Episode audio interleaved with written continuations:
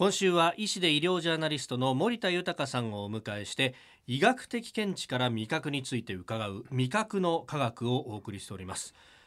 先生あの新型コロナウイルス、まあ、今も感染がね、えーまあ、収束したわけではないというところですがあのそのうつっちゃった時に症状の一つとして味を感じない味覚障害っていうんですかね。なんかそういう症状が出るって聞いたんですけどそもそも味覚障害ってどういうものなんですか？はい、あの味覚障害っていうのは味に対する感度が衰えたり味を感じなくなったりする症状全般を指しているんですね。で様々な種類があるんですが例えば味覚異常と全般的に言われるものは、はい、何を食べてもまずく感じる美味しく感じられない。で何にも食べていないのに口の中に苦味とか塩味などを感じる。こういうのが味覚異常と言われてますね。はい、あとあの味覚減退とか味覚消失っていうんですけど、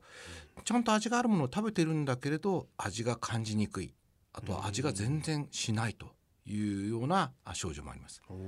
あとはですね、はい、意味症、まあ、異なる味の症状と書きましてね、はい、本当は甘いものを食べてるんだけれど、うん、えー、苦く感じると。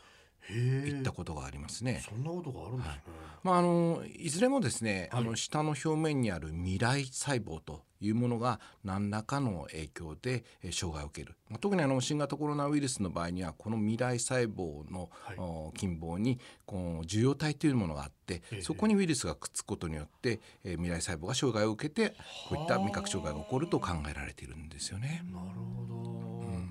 これ原因ってどんなまあその新型コロナの場合はそれウイルス自体が原因だと思いますけど他ってどういう原因があるんですか、はい、非常に多いのがですね、はい、亜鉛の欠乏症と言われてるんですよね。はあ、栄養が不足してるってことですか、はい。あの亜鉛が体に不足した状態だと、はい、味覚の障害が起こりやすいということが分かってきたんです。うん、であの味覚以外にも嗅覚障害あと皮膚炎、うん、脱毛生殖機能の衰えなどさまざまな障害が現れていて、まあ、感染症にもかかりやすくなるんではないかというふうにされているんですね。えー、さらにですね2番目として、はい、絶縁というものが原因となって味覚障害が生じることがあります。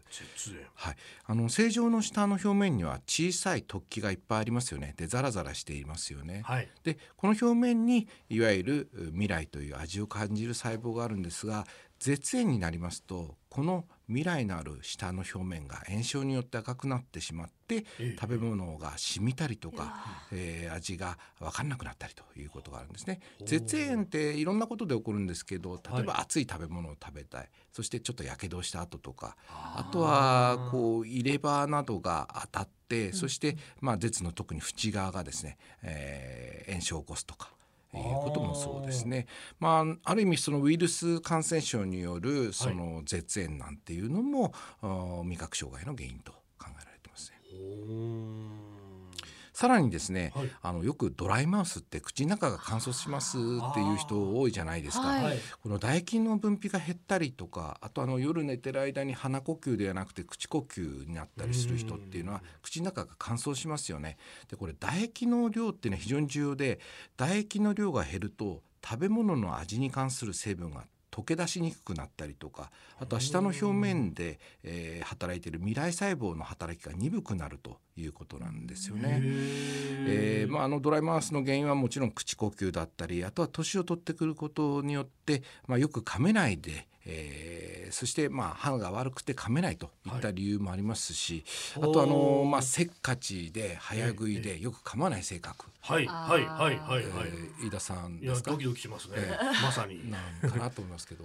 なんか口が乾燥したとか感じたことあります？いやなんかそうですね。口が乾いたとか喉が乾いたってよくありますね。うん。あの放送終わるとカラッカラになってますよね。やっぱり